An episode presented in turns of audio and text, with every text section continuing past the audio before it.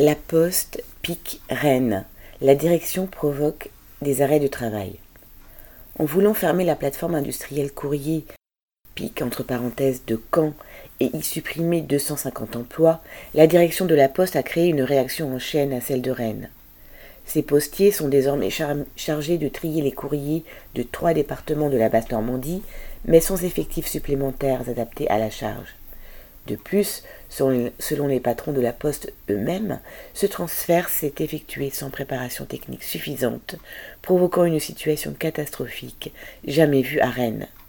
Des stocks de courriers en retard de plusieurs jours s'accumulent dans la pique au point qu'il devient difficile de circuler pour les préparateurs de commandes.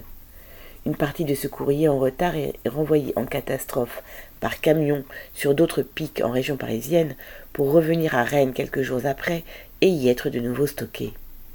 Jeudi 21 septembre, un piquet de grève était organisé à l'entrée de la plateforme avec petit déjeuner et barbecue. Les équipes du matin ont débrayé majoritairement pour dire qu'il n'était pas question de subir ces choix financiers de la Poste. Ils exigent le recrutement de titulaires, des formations pour tous les nouveaux arrivants, intérimaires compris, et le paiement sans condition d'une prime. Dès le lendemain de ce débrayage, la direction recevait en urgence les syndicats pour annoncer l'augmentation de la prime locale de 300 euros à 500 euros bruts et le recrutement de nouveaux titulaires progressivement jusqu'à la fin de l'année. Une partie de l'équipe de nuit a répondu à sa façon en débrayant à son tour dans la nuit du 25 au 26 septembre. Le manque d'effectifs titulaires ne passe toujours pas et l'attribution d'une prime brute et sous critère de présentéisme est ressentie comme une provocation.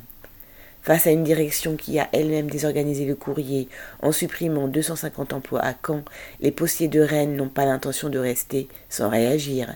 Correspondant Hello.